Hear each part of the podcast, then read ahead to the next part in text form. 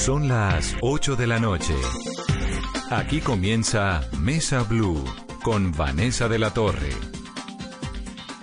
Muy buenas noches y bienvenidos a Mesa Blue. Son las 8, dos minutos de la noche. Numeral Volver al colegio es. Somos tendencia, Carolina, pero además esta es una polémica que despierta un montón de sentimientos encontrados donde se cruza el temor, la preocupación, el deseo que tenemos todos de la normalidad de regreso, de que los niños vuelvan a las aulas, la preocupación.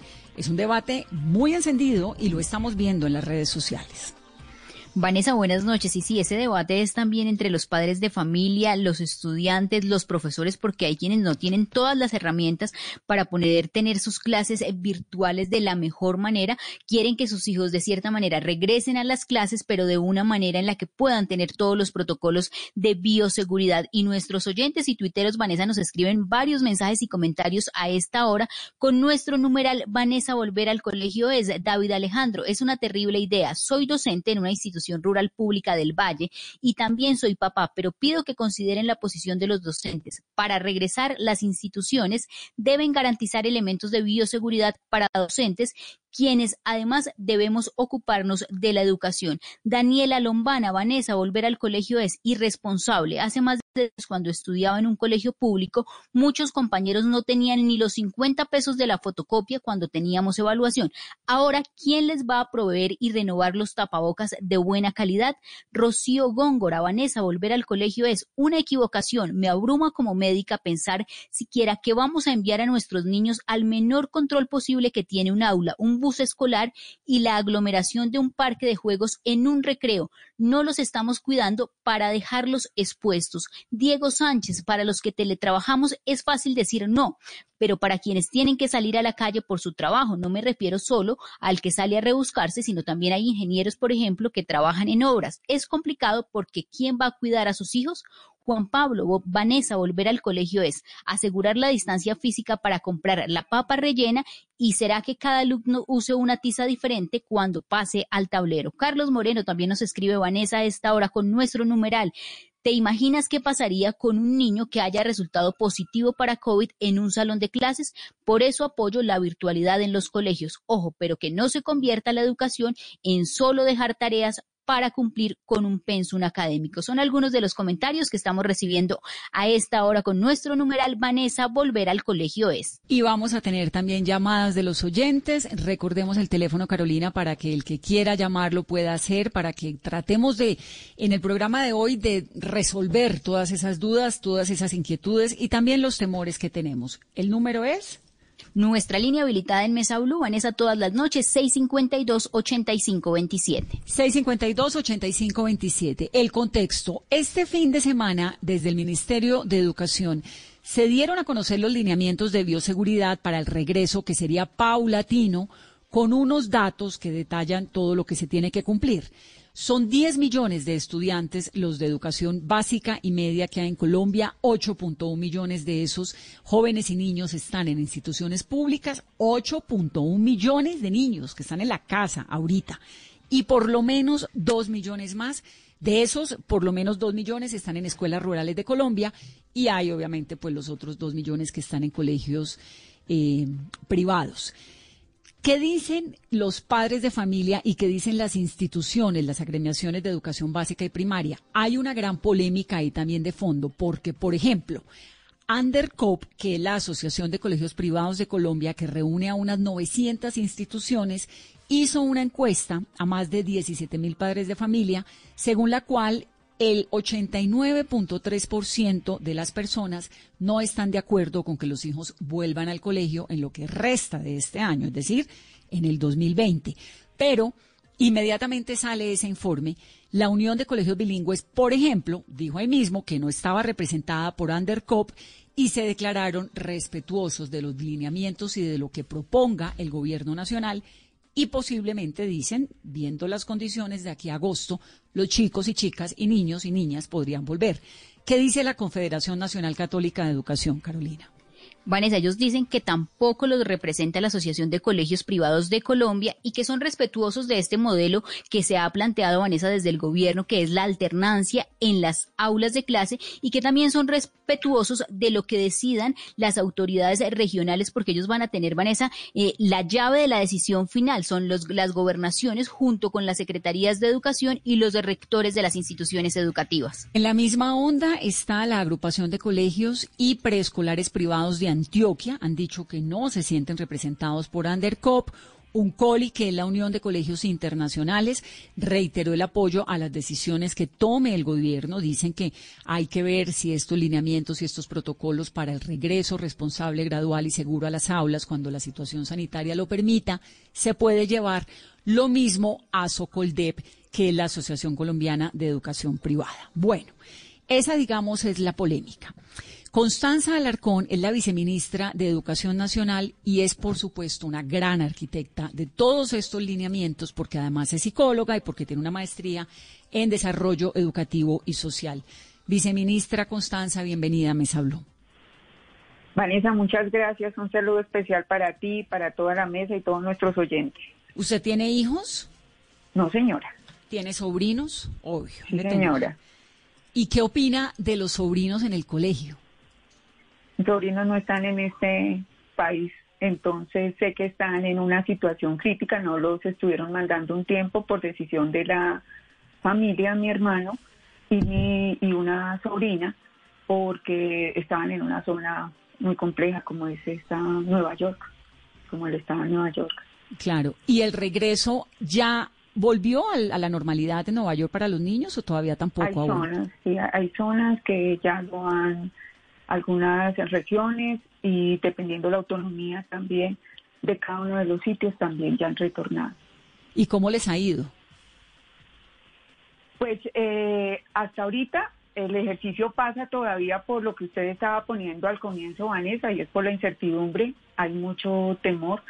Pero mi sobrina es médica, tenía también que ir a trabajar en una angustia terrible, entonces había una combinación de sentimientos, de emociones, de angustias, que son las que también reflejan parte de lo que nos puede estar pasando a todas las familias colombianas en este momento. Claro, también hay que decir algo, en el mundo los experimentos de regreso a las aulas, algunos han funcionado, pero no sé, por ejemplo en Francia volvieron 270 colegios, pero de 40 mil colegios que abrieron, en Corea han regresado otros. ¿De qué depende ese éxito? ¿Cuál es el planteamiento que desde el Ministerio de Educación se está haciendo? Vanessa, el planteamiento, o más bien, antes del planteamiento, el primer mensaje es un mensaje de tranquilidad para los actores centrales del proceso, que son los niños y las familias. Y cuando les decimos tranquilidad es porque el planteamiento es el siguiente. A nosotros nos tocó afrontar, como le tocó al mundo entero, pero vamos a hablar del caso de Colombia, una, una situación sin ninguna preparación. Al sector educativo, igual que a todos los sectores, esto nos cogió de un momento a otro, pero es que aquí ya estamos hablando de niños, de población infantil y de vida. Entonces, claramente lo que le tocó al sector educativo para poder darle y ponerle frente a una situación cuando no estábamos preparados para un tema de conectividad que usted conoce más que nadie, que ha sido un tema muy crítico, muy cuestionado en el país, pero también los maestros con unas metodologías distintas, particulares a las que llevaban convencionalmente, pero también los colegios para disponer de los mecanismos para trabajar con los niños en la casa, pero las familias para poder responder con múltiples funciones. Claramente que eso agobió, estresó de manera importante a toda la sociedad y nos decían ustedes, ahorita yo las escuchaba en la introducción, todo lo que las familias están diciendo, la cantidad de situaciones que confluyeron en una misma familia, el teletrabajo, la angustia por lo financiero, la incertidumbre frente a lo que está pasando, malas tareas de los niños, mala conectividad, sea, una serie de factores que estresan y que han estresado bastante a las a las familias y en este caso nuestro a la comunidad educativa en general, nuestros maestros que han sido pues maravillosos poniendo la cara para poder salir adelante en este proceso, pero claramente con un ejercicio de un esfuerzo y unas condiciones que no eran las óptimas para poder afrontar. ¿Qué viene en este momento, Vanessa? Pues que tenemos que empezar a prepararnos para un posible retorno, para un posible ingreso. ¿Cuándo? Cualquier momento de este año puede ser o puede ser el año entrante. Ese es el primer mensaje. Cuando, usted dice año, ¿se refiere año lectivo o se refiere? Es que yo estoy medio perdida porque mi calendario es el calendario ah, B y ya se acabó. Raquel está en. claro, calendario B ya se acabó. Entonces yo ya estoy este fresca hasta finales de, agosto, pero ¿se refieren a año lectivo o al 2020? Sí, señora, hasta diciembre. Entonces hablemos de todo el resto del año 2020. Eso quiere decir que una familia perfectamente puede definir y decidir que por su seguridad, su tranquilidad y por las condiciones que ve en su contexto, pues decide más bien seguir acompañando a su niño y permitiéndole que el colegio lo acompañe en un proceso de trabajo y de aprendizaje en casa.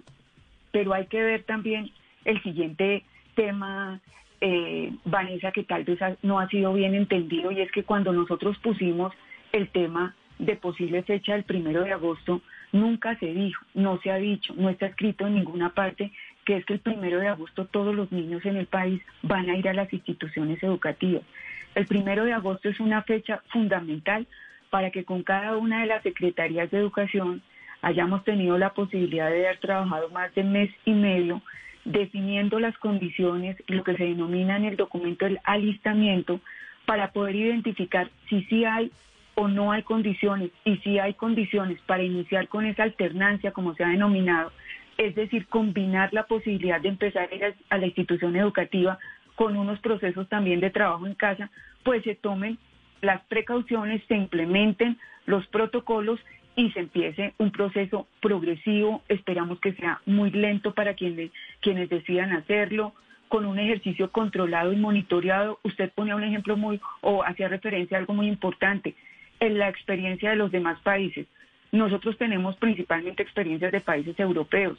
En América Latina vamos más o menos todos al mismo ritmo y también debemos decirle que muchos también pendientes de decisiones que tome Colombia es la única que el único país que antes de sacar un paquete de protocolos de una vez se sacó un documento de política y de lineamiento para decir qué es lo que se está esperando de toda la apuesta educativa de aquí a finalizar el año. Por eso pero entonces un momento vamos vamos desglosando. Lo primero es que no necesariamente el primero de agosto los niños vuelven a colegio. No, Vanessa, en ninguna parte está escrito, nunca se ha dicho. Ah, ¿Qué es lo que sí está definido en este momento? Hoy no está permitido que ninguna institución educativa vaya a implementar ningún proceso antes del primero de agosto. Eso sí está claramente en este momento determinado. De ahí en adelante cada institución educativa, acorde a la línea también de cada entidad territorial. Por eso también han entrado las entidades territoriales en manos ya directamente de sus autoridades, gobernadores y alcaldes, pues por la autonomía que ellos tienen también sobre los procesos que se manejan en cada entidad territorial con sus secretarías de, de salud y sus secretarías de educación para identificar las condiciones que tienen eh, Vanessa, el país eh, tiene una geografía absolutamente diversa. El comportamiento de la pandemia también tiene manifestaciones muy distintas en todos los rincones del, del país. Y claramente que es sobre esa orientación y con el nivel de responsabilidad, documentación, eh, preparación, voluntariedad que se debe tomar la decisión de si empezamos esa alternancia, es decir, ese retorno progresivo para combinar presencialidad con trabajo en casa y así poder ir dando paso a paso que nos permita a nosotros no saturar el sistema, no generar eh, situaciones de eh, saturación o de aglomeración de personas y poder empezar también a favorecer condiciones del aprendizaje de los niños. Eso es lo que se está planteando en este momento. Y sobre todo lo que y sobre todo con algo que creo que es lo que pues me parece que desde el ministerio desde el primer día han manejado esto con un montón de sensatez porque tanto usted como la ministra nos lo han dicho aquí, bajémosle al estrés porque es que uno lidiando con una pandemia con la angustia del contagio, con el tapabocas que no se lo pone todo el mundo, con Kennedy que baja pero suba que sube, los centros comerciales, todo eso, y encima de eso faltando lo que está faltando para agosto, la angustia de que hay que volver al colegio o no que hay que volver, pues me parece que hay como de fondo desde el ministerio, por lo que le escucho, dice, es un mensaje de, sensatez, ¿no? De esperemos a ver cómo está la cosa de aquí allá, porque la cosa de aquí allá puede estar también muy complicada en términos de salud pública. Así es, pero además de eso es miremos este tema con las condiciones particulares de los eh, de, la, de cada una de las zonas del país. Yo, lo que pasa es que sé que nosotros somos conscientes que la discusión se ha concentrado de pronto en las grandes ciudades, los colegios grandes, las situaciones donde hoy se presentan eh, situaciones y desafortunadamente unas, unas condiciones no muy favorables en materia de la, de la pandemia misma, del mismo comportamiento del coronavirus. Entonces, pues claramente que ahí nadie está ni presionando, ni obligando. Muy seguramente estos sitios del país donde hay mayores complicaciones con el tema de la pandemia, las autoridades locales están pensando en posponer estos tres meses o inclusive algunos han dicho vamos hasta fin de año. Perfecto, el lineamiento permite que eso se hace. Pero yo te doy un dato solamente así como para que lo tengamos. Son más de que en Colombia son más de 1.100 municipios. Hay un poco más de 500 que hoy no tienen afectaciones por el COVID. Y por ejemplo, 250 municipios de los que no son COVID tienen menos de 50 estudiantes por sede. Cuando tú ubicas eso, pueden ser rurales y urbanas, pero la mayoría están, estas sedes pequeñas están en la zona rural. Cuando tú te ubicas ahí y están en esas condiciones donde hay un maestro por siete o por diez niños que quedan en un distanciamiento que les permite manejar el tema de distancia física, donde los niños no tienen conectividad por las condiciones que ya conocemos, donde el maestro vive en la zona, o sea, hace parte de esa comunidad también y tienen un espacio amplio en el cual, ¿qué hay que hacer? Por eso son, tampoco puede empezar mañana.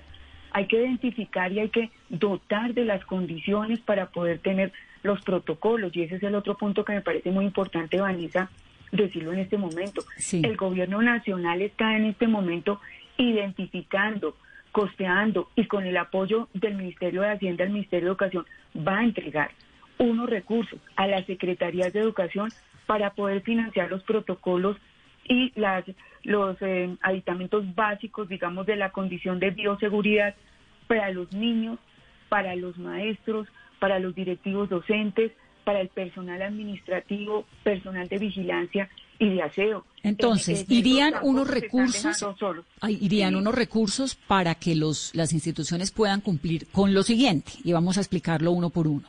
Disponer de suministros para realizar los cuidados de higiene y desinfección. ¿Eso es qué? ¿Agua, jabón? Agua, jabón, jabón. O sea, claramente también en eso sabemos y nos dicen los expertos que evidencia suficiente sobre muchos temas no hay, pero claramente sobre los temas de desinfección y jabón, eh, todos los expertos coinciden que es el más efectivo, el que es viable tenerlo y que es, eh, digamos, posible también de transportar y demás en estas condiciones. Entonces debemos tener acceso a esas condiciones de lavado de manos eh, permanentemente.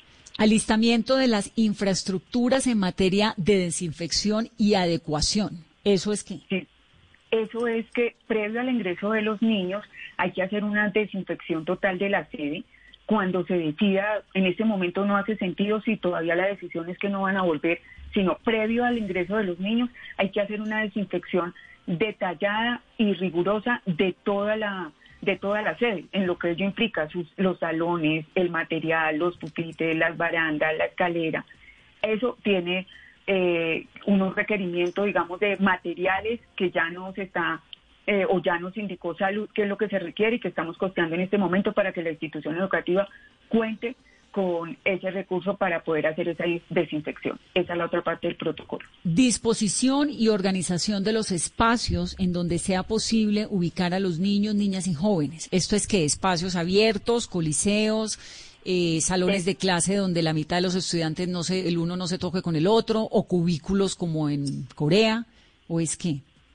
Bueno, la parte, yo te iba a decir que todos los anteriores, pero obviamente en la última parte de cubículos como en Corea, muy seguramente no, no son las condiciones de nuestros colegios, pero sí, evidentemente en este momento hay que hacer disposición de los pupitres de los niños, de los eh, de las mesas, de los espacios de trabajo, de tal manera que nosotros podemos garantizar entre uno y dos metros de distanciamiento físico, que es parte de lo que dice el protocolo. Tenemos que garantizar que la institución educativa tenga una la posibilidad de separar la entrada de la salida de la población de tal manera que nunca haya cruce de personas entrando y saliendo.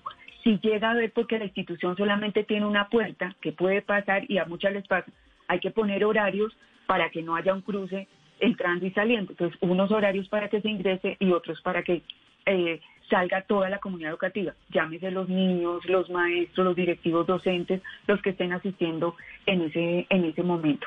Pero hay también que disponer de pronto, si hay espacios amplios, abiertos, pero que tengan control, para que pueda haber también control y cuidado y seguridad de los niños, pues se puede disponer. Nos han dicho algunas secretarías de educación, tenemos un coliseo, tenemos un, eh, un espacio tipo teatro, tenemos un espacio donde se hace la parte de danzas y demás, claramente nos decía, venimos de una reunión con un equipo de expertos y nos decía, por ejemplo, para los más pequeños ahorita no va a ser muy, muy recomendable, por ejemplo, mucho trabajo de expresión corporal ni canto, porque claramente está el tema de la saliva y lo que está, digamos, como mecanismo de prevención acá. Entonces, todo ese tipo de condiciones para poder disponer espacio físico condiciones de aislamiento de los sitios, de los salones, no usar ventiladores ni aire acondicionado donde se tenga acceso a ello, porque muchos de nuestros colegios no tienen acceso, pero si se tiene se recomienda no usarlo y garantizar el tema del uso permanente de los tapabocas en la población que por su edad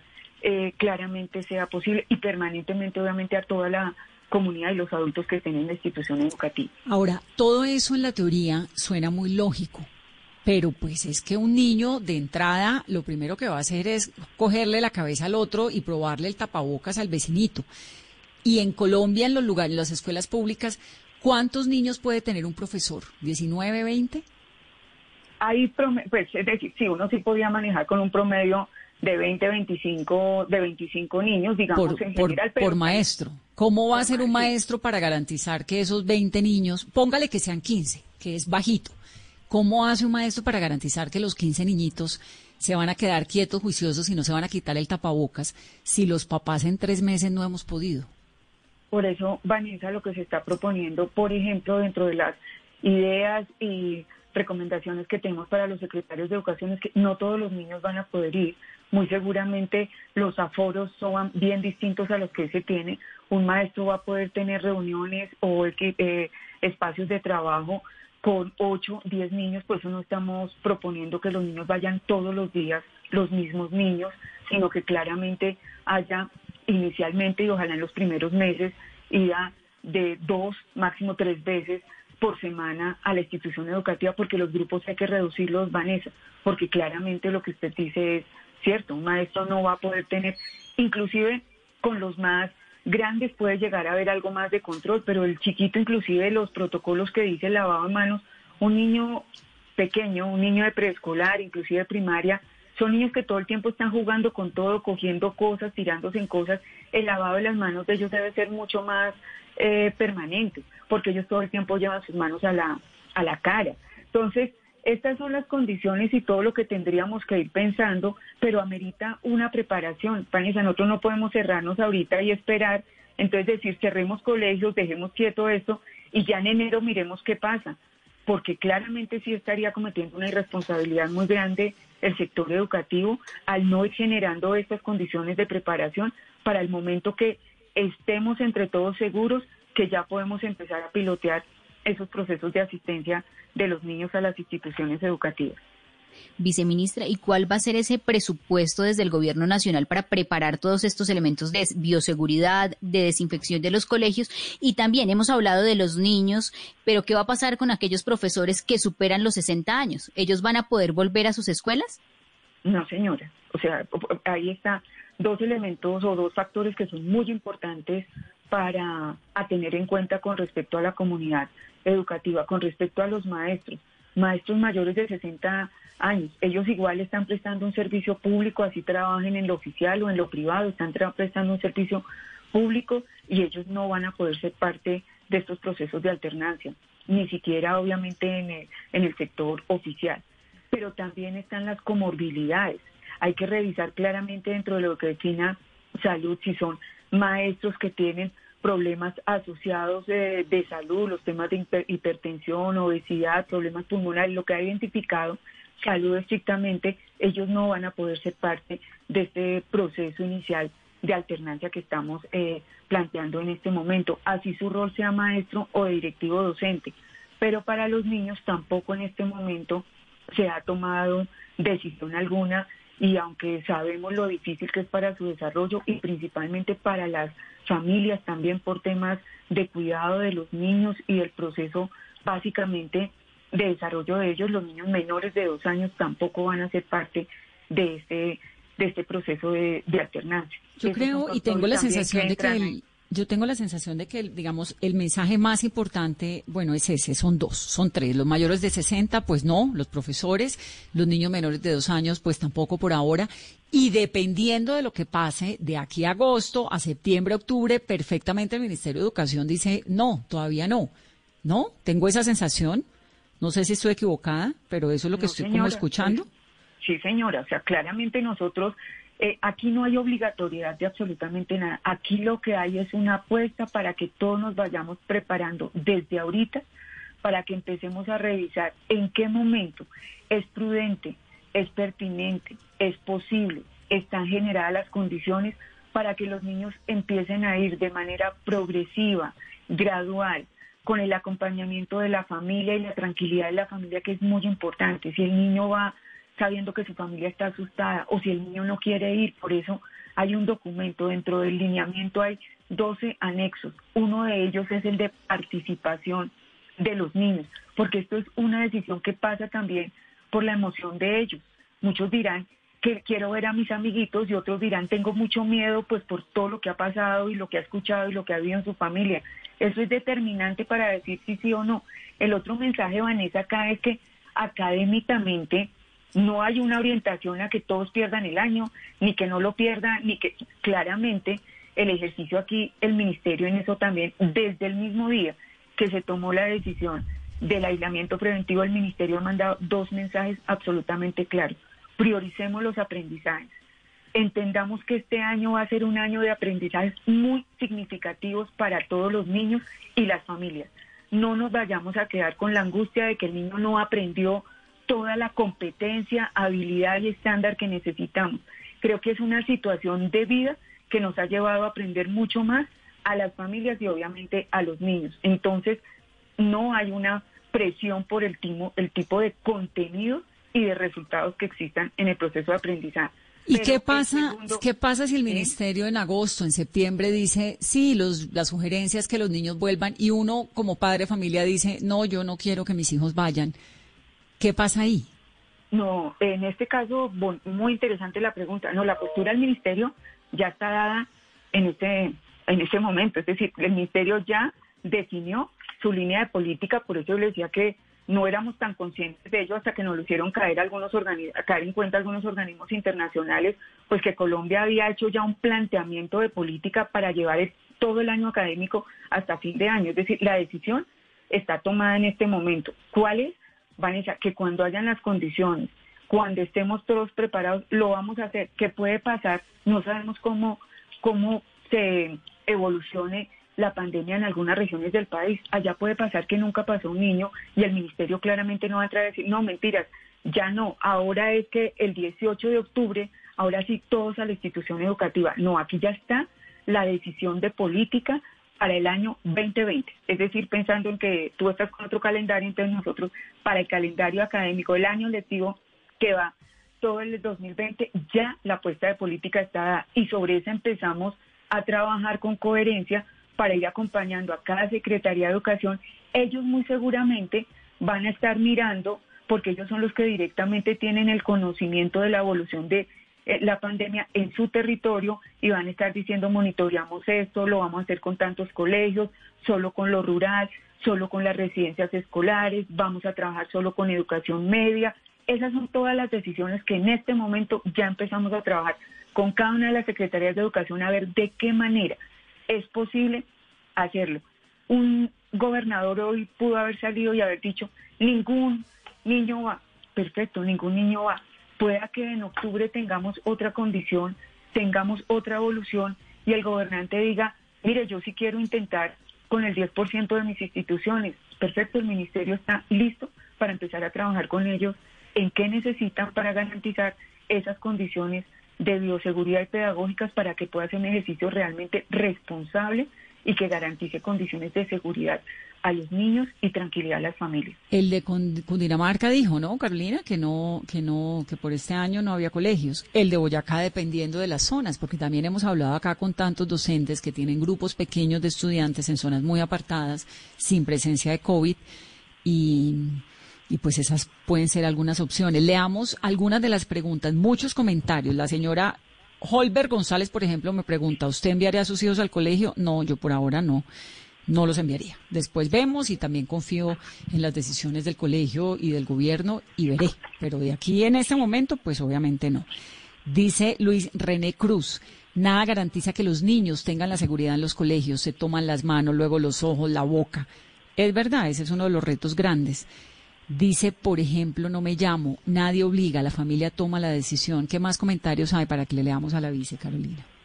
Escribe también a esta hora Edgar Carvajal, viceministra, mis hijos no podrán volver a clases presenciales este año. Los colegios no tienen los medios para mantener un protocolo. No entiendo el argumento del gobierno. Un año se puede repetir, la vida no. Germán Pino, Vanessa, volver al colegio es ilógico, aunque se hayan tomado las medidas, la gente aún no respeta. Esto sigue siendo un folclore y las autoridades tampoco es que cumplan mucho el asunto de los mercados y la incoherencia de algunos. Mauricio Ospina escribe, sería un gran error retornar a clases en agosto. No me quiero imaginar los jardines infantiles con niños que a duras penas caminan.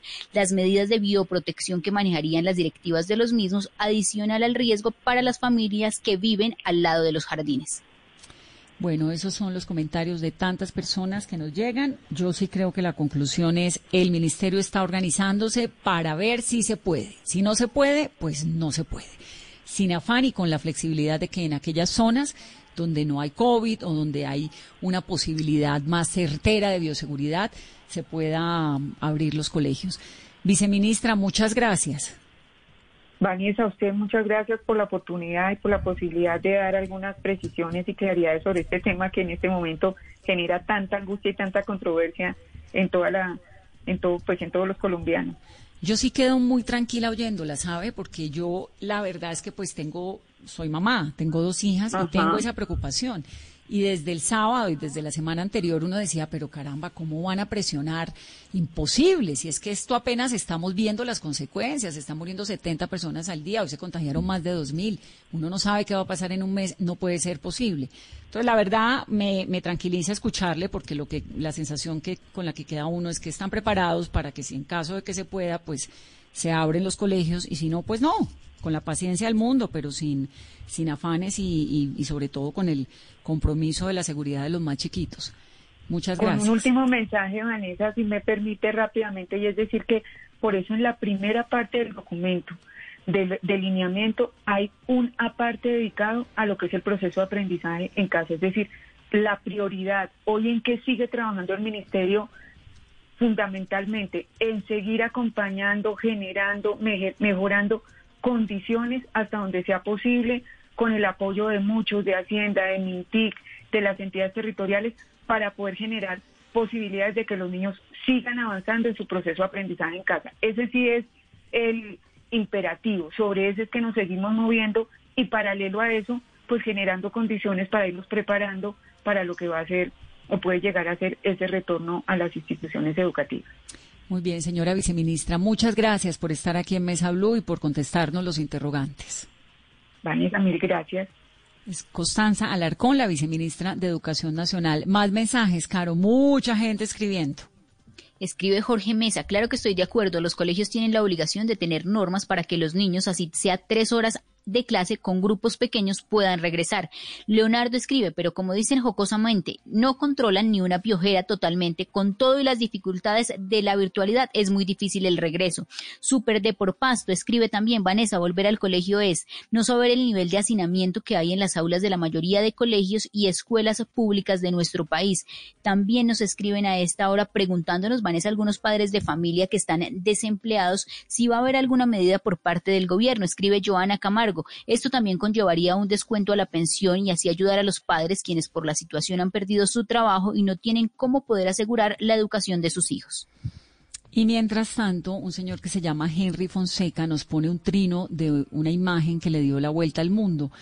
que lo pusieron el 17 de mayo, una mujer que cuenta que su nieta de cinco años, que estaba saludable hasta que tuvo COVID-19 y que después de que aparentemente se estaba recuperando, terminó en una unidad de, cuidados intensivos con el síndrome de Kawasaki. Vamos a hablar ya en segundos también con una persona experta en salud que nos explique cuáles son las posibilidades de los niños de contagiarse y las posibilidades de que sus organismos respondan de manera positiva a este virus que hasta donde sabíamos al comienzo realmente no tenía unas consecuencias muy dramáticas en los niños, pero que lo que ha ido mostrando con el tiempo es que sí se puede complicar y se puede complicar mucho. Pero antes, David Alejandro Valencia es docente en una institución rural en Palmira. David, bienvenido en el Valle del Cauca. Buenas noches, Vanessa. Un saludo a ti y a toda la audiencia. ¿Cuántos alumnos tiene David y de qué, de qué edades? Bueno, yo soy docente en la educación media. Eh, tengo grupos de 33, 34 estudiantes, aún siendo una institución rural. Y el grupo más pequeño que tengo tiene 28 estudiantes. Es grande. Uno de 33 y el otro de 28, ¿de cuántos años más o menos? Mm, estamos en, hablando de edades entre los 15 hasta los 18 y 19 años. Eh, pero yo, yo, quisiera decir algo muy puntual frente a una de las, de las intervenciones de la viceministra, justamente frente a la cantidad de estudiantes, porque, digamos, eh, yo tengo la impresión, y que creo que es eh, la impresión de muchos docentes del sector público, que pues que estamos enfrentando en, la primera línea esta, esta, esta dificultad, primero de, montar un, sistema eh, veloz y con nuestra propia infraestructura de educación virtual, eh, y luego de prepararnos para, para, para, para atender a los chicos en alternancia, que es lo que estamos haciendo en este momento, y es que el mismo Ministerio de Educación eh, ha definido una relación técnica de estudiantes eh, que dice que un, aula de clase, un grupo se puede abrir cuando existen o cuando tenemos 32 estudiantes. Entonces, digamos, hablar de grupos de 20 o 25 para la educación pública, pues es, francamente fuera de la ley, digamos, de los mismos decretos del, del ministerio. Y pues aquí eh, yo creo que hay que pensar eh, las dificultades que estamos enfrentando más allá de, de Bogotá o de cierta o de ciertas condiciones educativas eh, de las ciudades, que, que, no se corresponden a la realidad de, la Colombia profunda o, o, de la... De en el caso suyo, esos chicos y esas chicas que son adolescentes ya, que están sin colegio, ¿cómo la están llevando? ¿Usted tiene algún tipo de relación todavía con ellos o ya están en vacaciones? ¿Cómo les fue con el colegio virtual? Bueno, nosotros somos calendario A como todas las instituciones públicas del país. Eh, luego estamos a mitad de, de año lectivo. En este momento estamos en, educación virtual. Eh, pues, ¿qué te digo? Nosotros tenemos un sistema eh, que funciona con nuestra infraestructura, con el internet y los computadores de los docentes en nuestras casas y con lo que los estudiantes han, han podido hacer a través de celulares, de computadores que el colegio ha prestado. Eh, ¿Cómo les están? Yo creo que muy mal, porque pues además de, la presión, porque por más que el mensaje institucional sea de que hay que llevarlo tranquilo, de, y el mensaje institucional, digamos, las instituciones educativas tampoco estamos presionando a los estudiantes, eh, pues los estudiantes no dejan de sentirse presionados porque pues ellos están enfrentando, pues en el caso que tengo estudiantes de 11, tienen preocupación por la incertidumbre con las pruebas a ver, tienen preocupaciones pues por la incertidumbre de su acceso a la universidad y, y qué van a hacer después, tienen muchas preocupaciones pero además eh, pues son población vulnerable y casi todos mis estudiantes eh, pues viven en familias que dependen de economías informales que están bastante afectadas, entonces pues eh, digamos todo todo se junta y la experiencia de, los estudiantes con los que yo puedo conectarme constantemente que son aproximadamente el 60% de, de, de la totalidad de mis estudiantes, pues lo que lo que te expresan es eso, es la preocupación, la incertidumbre, las dificultades de su familia, eh, que obviamente los afecta a ellos. ¿Usted está de acuerdo con que los chinos arranquen el colegio cuanto antes? No, no, para nada. Eh, yo creo que hay una, hay una doble preocupación. Eh, por un lado, pues, la válida preocupación de algunos padres de familia, de algunas instituciones privadas y algunos docentes del sector público incluso, por retomar las actividades académicas Eh, pues las actividades académicas no es que se van a retomar, es que las estamos haciendo a través de un, de un, de un sistema virtual. Eh, pero la, la, verdad es que retomarlas ahora es, es bastante, bastante riesgoso. Eh, y, y, creo que escuchando a la viceministra que me deja también muy tranquilo escucharla, eh, yo desearía inmensamente que, lo que ella comentó aquí fuera la, realidad y, la práctica de nuestro trabajo y la, y la, experiencia de los estudiantes, pero, pero la verdad es que eh, esa visión que, que tiene el ministerio pues aplica en unos cuantos colegios eh, con muy buenas condiciones, pero no es la realidad de la mayor parte, al menos de las instituciones públicas del país y seguramente de muchas instituciones privadas que no son de élite, pues tampoco la están pasando tan bien. Sí. Eh, yo creo que no debemos volver. Yo creo que no debemos volver. Eh, pues ya hicimos un gran esfuerzo todos, eh, estudiantes y profesores, por, por poner la infraestructura. Eh, y, lo, y, y, los colegios han apoyado como, y las secretarías de educación han apoyado con todos los recursos, eso creo que es innegable. Eh, pues todo lo que ha estado a su alcance, que pues, no es tanto, pero, pero pues... No, y seguramente, seguramente lo, pues, lo que nos decía la viceministra ahora, vienen más recursos y vienen más esfuerzos y, y de algo bueno tiene que salir de todo esto. La educación también es un derecho constitucional y, claro. y eso es algo que tiene que garantizar de una u otra manera también el Estado. Pues, profe, creo que la noticia importante en esta noche es no hay presión, vamos viendo, pero nos vamos preparando. Yo creo que eso es muy importante, es un mensaje que llega hoy desde el Ministerio. Le agradecemos mucho participar en el programa esta noche.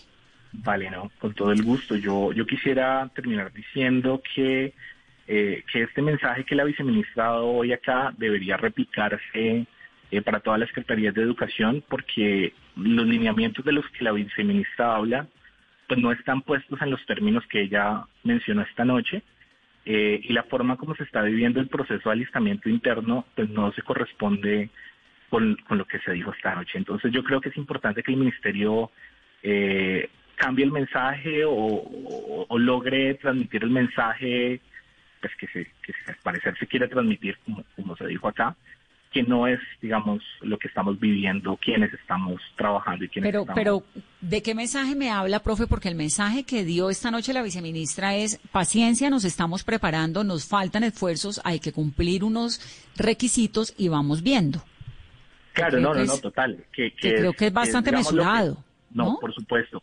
Pero, digamos, lo que aparece en los lineamientos eh, y las presiones internas a nivel administrativo y directivo de las secretarías de educación pues no no no no, no se no se compadecen de, de, ese mensaje no están no son compatibles con ese mensaje. Yo creo que mi, mi llamado eh, para para el ministerio para las secretarías de educación es que nos pongamos todos a prepararnos eh, pero sin presiones que no es exactamente lo que se está lo que se está viviendo. Eh, al Usted menos dice no que a, nivel local no es lo que se está viviendo, pero bueno, a nivel No. nacional, por a juzgar por lo que acaba de decir la señora viceministra, el mensaje sí es ese. Gracias, profe. Vale, vale. Tengo que hacer un break rápido, dos minutos, 8.44, pero no se pierdan esto que al regreso la doctora Silvana Cabrera, que es neuropsicóloga clínica, especialista en neuropsicopedagogía, nos va a explicar un poco sobre este tema del, del manejo emocional de los niños y de las consecuencias que el aislamiento puede tener, pero también en la salud, ¿no? Volvemos en breve, regresar en caso de que es que no tengan las defensas que se deben tener. Volvemos. ¿Qué es ser mamá? Ser mamá es enseñar. Es ser el centro, el comienzo y el final de la familia. Es hacer cada momento especial. Es unir las generaciones y pasar el legado. Tal como hace mucho tiempo, ella te lo pasó a ti. Super Arepa. La harina para hacer arepas de las super mamás. Trabajamos pensando en usted. Estás escuchando Blue Radio. Aprovecha este espacio para descubrir nuevas pasiones. ¿Sabes tocar algún instrumento? ¿Te gusta pintar? ¿Cocinar? Es tiempo de cuidarnos y querernos. Banco Popular. Siempre se puede. Hoy, en 15 segundos, un millón de personas se conectaron. 5.000 profesores están enseñando en línea y millones de colombianos trabajan duro desde casa. Sí, hoy tú también puedes hacer de este un día extraordinario. Banco Popular. Hoy se puede, siempre se puede.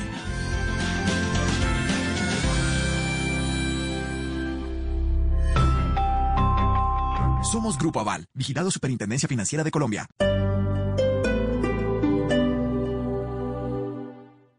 Esta noche en Bla Bla Blue. Hola, soy María Macausland de Bla Bla Blue y te quiero invitar esta noche a mi programa porque mira lo que te tengo. A las 10 estará Lucho Velasco, el actor que siempre hace de villano. Lucho era Manín en La Reina del Flow. A las 11, instrucciones para que manejes de manera inteligente tu dinero el próximo viernes, el primer día del año sin IVA. Y después de medianoche, llámame y háblame de lo que quieras. Ya lo sabes, tenemos una es esta noche a las 10 en Bla Bla Blue, porque ahora te escuchamos en la radio. Bla Bla Blue, porque ahora te escuchamos en la radio. Blue Radio y bluradio.com. La nueva alternativa.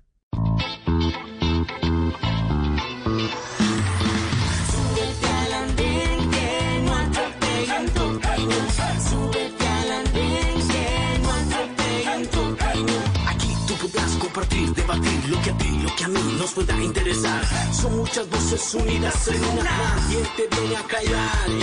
Hey, ¿cómo va tu país? ¿Cómo va la economía? ¿Cómo va la sociedad? Y hey, ¿qué tú puedes decir? Si te quedas te preguntas solo ven, ven, ven, ven. Súbete que no atropellen tu. Súbete andén que no atropellen tu camino. El Andén, viernes a las 10 de la noche en Blue Radio y bluradio.com.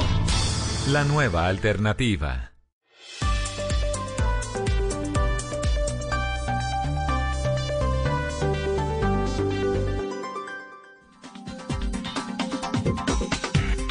Ocho cuarenta y ocho minutos de la noche. Doctora Cabrera, bienvenida a Mesa Blue.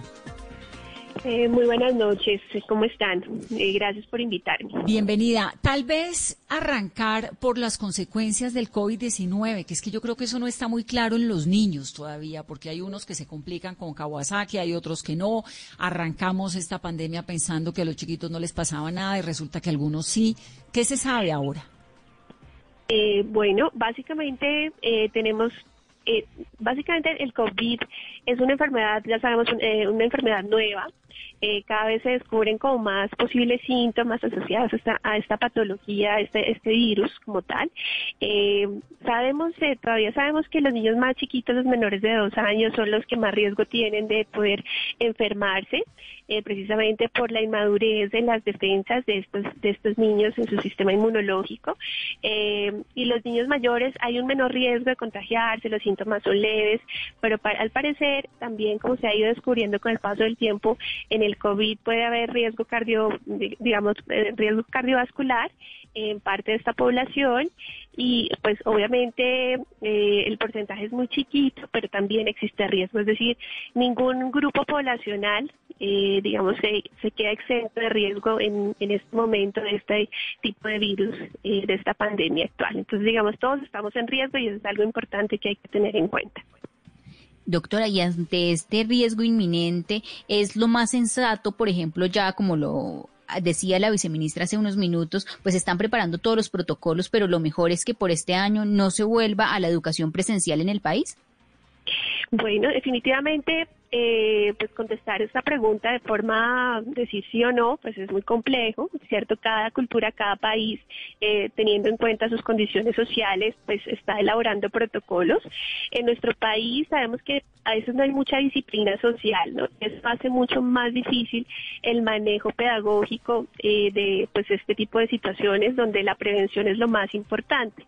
Entonces, definitivamente pensar en un escenario donde los niños van a volver al aula, eh, pues es muy complejo, porque implicaría un cambio social significativo, una pedagogía in- inmensa y un despliegue de recursos enfocados a ellos que en este momento pues no se tiene, ¿no? Los recursos están enfocados probablemente a la educación, a mejorar los programas, a incentivar, no sé, eh, a la parte docente, pero eh, a la parte pedagógica muy complejo. De alguna manera, esa parte pedagógica implicaría mecanismos de regulación donde podamos corroborar si los niños finalmente sí lograron adquirir un hábito de aseo de limpieza y es muy difícil, muy difícil de lograr, más aún en, niños pues que son muy, muy pequeños, ya hablamos de la parte primaria, escuela primaria cuando son muy chiquitos, es muy complejo de que ellos logren todo el tiempo estar autorregulándose, autocontrolándose en la parte del aseo personal y el cuidado personal.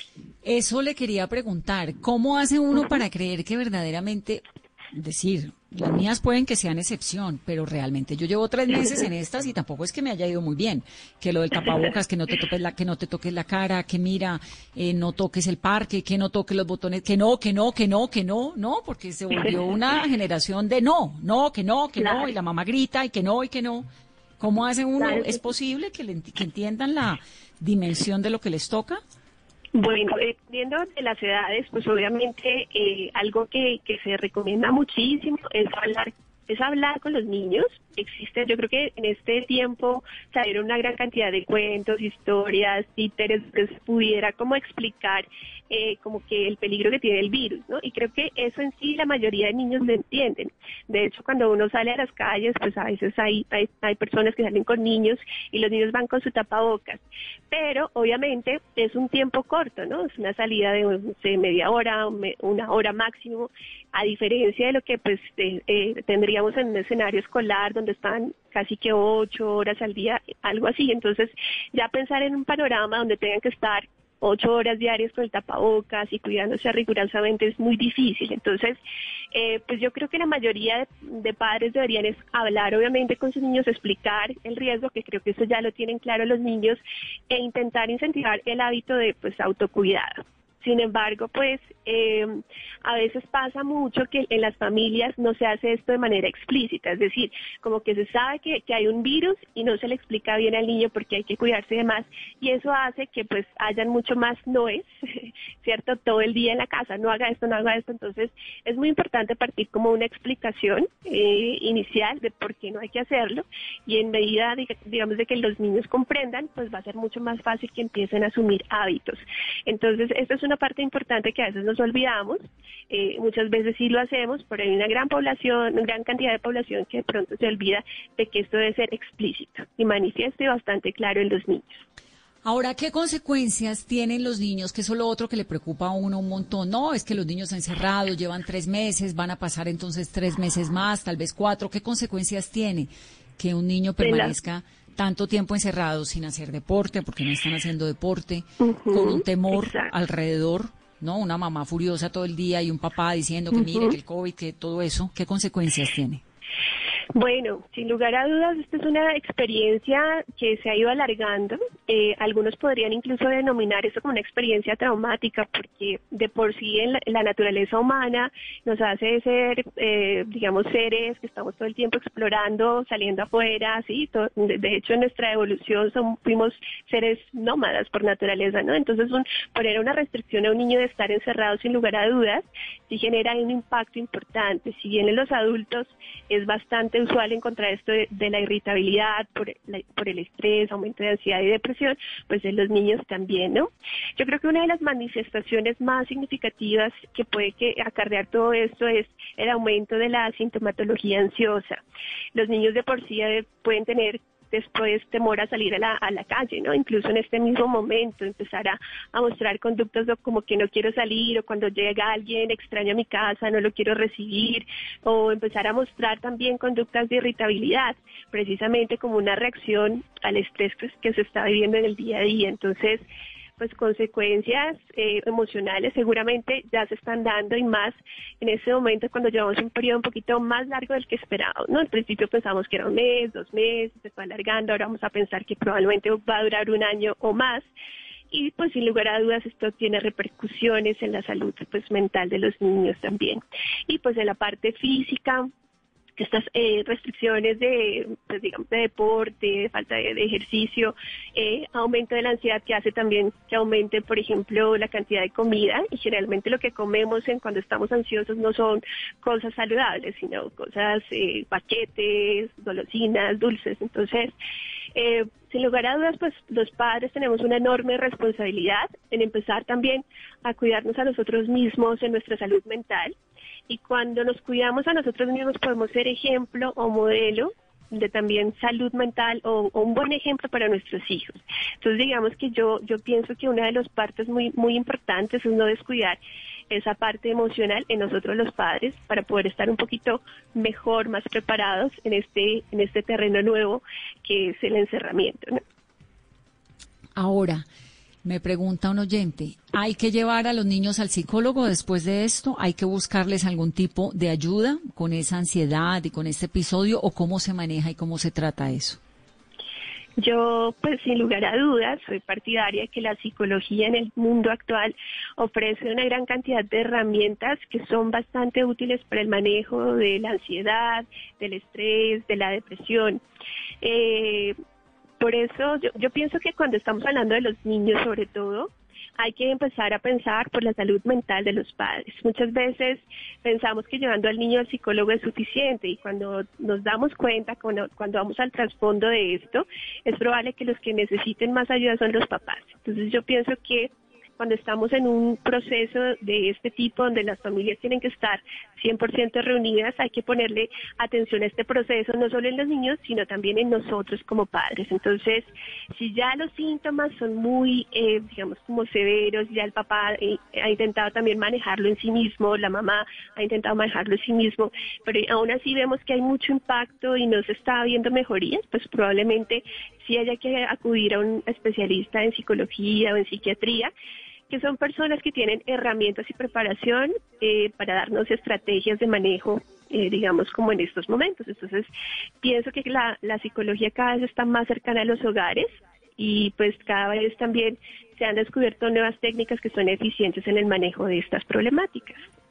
Doctora, ¿y esta terapia, esta cita también con el psicólogo puede ir acompañada, por ejemplo, si uno ve al niño alterado, irritado, mal geniado, se le puede dar alguna aromática? ¿Qué se puede recomendar en este tipo de casos? Eh, claro que sí, pues yo pienso que lo más importante también es informarse, ¿no? Informarse un poquito que todos estamos sometidos a una situación de tensión y estrés. Eh, importante, incluso leyendo un poquito las cifras, decían que aproximadamente el nivel de estrés dentro de las casas ha subido de un 5 a, por 5 o 6% que era lo usual al 50%. Más de la mitad de la población experimenta estrés. Entonces, comprender que entre esas reacciones de estrés es bastante usual y frecuente en este momento que haya episodios de ira, de irritabilidad, de rabietas dentro de la casa y en vez de como preocuparnos o detonando más como un malestar en casa, es como entender que puede ser una forma de reaccionar del niño. Y en estos casos, pues obviamente sí, eh, digamos, cuando uno habla del manejo de la rabia y la ira, se recomienda que en el momento que se esté en el punto como más, eh, eh, digamos, más grande de, de esta explosión emocional, pues se recomienda tomar un poquito de distancia, es decir, si yo estoy muy enojado, si estamos furiosos, como que saber que cada uno debe estar, digamos, tener su espacio. Y saber también que la rabia es un ciclo que digamos que tiene un punto de subida máximo y que después de unos minutos, 5, 10, 15 minutos desciende. Y ya cuando estamos más tranquilos y más calmados es cuando ya podemos tal vez buscar una solución para la, para la situación. Entonces una de las recomendaciones generales es que cuando estamos en esos puntos de máxima rabia, irritabilidad y demás, pues es importante también tomar un poquito de distancia eh, y no echarle más leña al fuego en ese momento. ¿sí? Entonces, digamos que es una de las recomendaciones. Y ya, digamos, y esto lo podemos concertar en la familia eh, cuando estemos tranquilos. Es decir, ya sabemos que todos estamos medio irritables en esta época. Que todo, en esta época todo el mundo está haciendo berrinche, desde el papá hasta el niño. Entonces, desde el papá, el niño, la, abuelita, la niñera, todo el mundo. Evitemos el berrinche familiar con un poquito de ausencia y uno prende una velita. Pero me gustó lo de la pregunta de Carolina, la manzanilla. La manzanilla ayuda un montón, bueno. ¿no? Bueno, eh, básicamente todos tenemos en nuestra casa como los remedios caseros, los remedios, eh, digamos, como las, los remedios de la abuela, ¿no?